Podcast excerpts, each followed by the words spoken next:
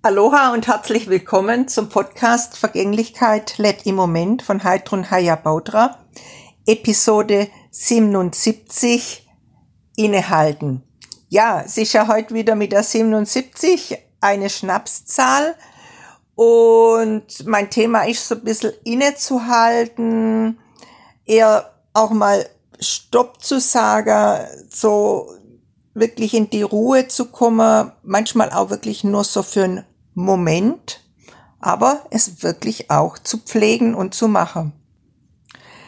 Da wird es aber im Alltag oft vergessen, möchte ich jetzt so den Impuls ausschicken, dass man das vielleicht auch machen kann, immer wenn man eine Schnapszahl sieht, so als Erinnerung.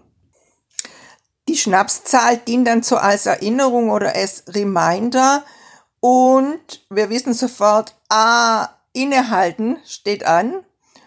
Und so kann man das mehr und mehr wieder so in sein Leben integrieren.